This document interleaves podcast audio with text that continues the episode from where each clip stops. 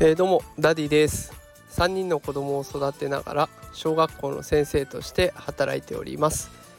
このラジオでは育児や教育を楽にできるそんなヒントを毎日お送りしております。さあ今はちょっとね車の中でこれ収録をしているんですけれども雨の音がひどくてボツボツボツボツって音が聞こえるかもしれません。ちょっと聞き苦しいかもしれませんがご容赦ください、えー、今日のテーマはですねもうすぐ夏休み。東大生は子供の頃どんな遊びをしていたというテーマでお送りしていきたいと思います。さあ夏休みが目前に迫ってきました、ね、今はね3連休の中日ということできっとねいろいろ楽しく過ごしてらっしゃるんじゃないかなと思います。でまあ同じねお休みの時間過ごすんだったら、まあ、できればね効果的な過ごし方させたいなと思う家庭もいっぱいあるんじゃないかなと思います。でそこで今日は東大生が子どもの頃にどんな遊びをしていたのかっていうところを紹介してみようかなと思います。えー、今回ね参考にしたネット記事がありましてマイナビさんの記事を参考にさせていただいております、えー、この記事もご覧になりたいなという方いらっしゃいましたらね放送の概要欄にノートのリンクを貼っておきますのでそちらから見ていただければと思います。よろしくお願いします。さあ早速結論からいきたいと思います。え、ズバリ東大生が子供の頃よくした遊び何なんでしょうかというところで1位はなんとゲームでした。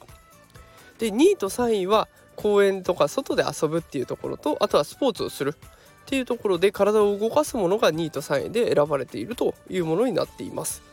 でこれ1位がゲームということでね。私もゲームは好きなのでまあ良かったなとちょっと個人的には思いつつ、まあ、どのくらいプレイしていたのかなっていうところが気になったのでそちらも調べてみると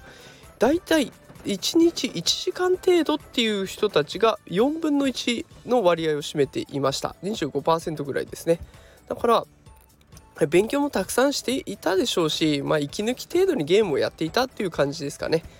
でちなみに夏休みということもあるのでねお出かけ先どんなところに行って遊んだことが多いですかっていうところもあこのサイトに載ってましたのでそれも見てみるとね1位はなんと公園でした。あちょっとほっとしましたね。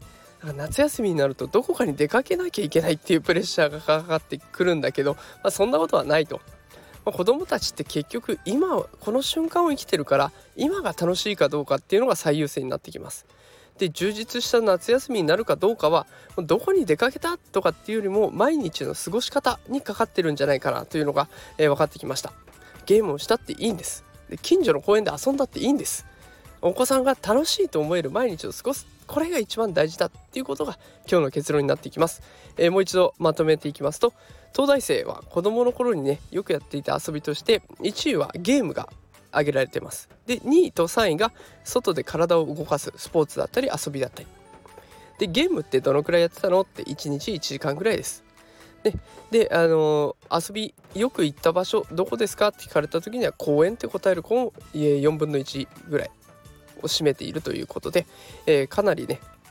身近な遊びでも子どもたちは楽しくそして東大に行けるぐらい賢くなるということになっていきますので、え、今この瞬間を楽しく過ごせるようなそんな毎日を一緒に子供と一緒にねお父さんお母さんお家の人も過ごしていけたらいいんじゃないかなと思います私も毎日楽しくやっていこうと思いますさあということで今日も聞いてくださってありがとうございましたまた明日も聞いてくださると嬉しいです。それではまた明日会いましょう。さよなら。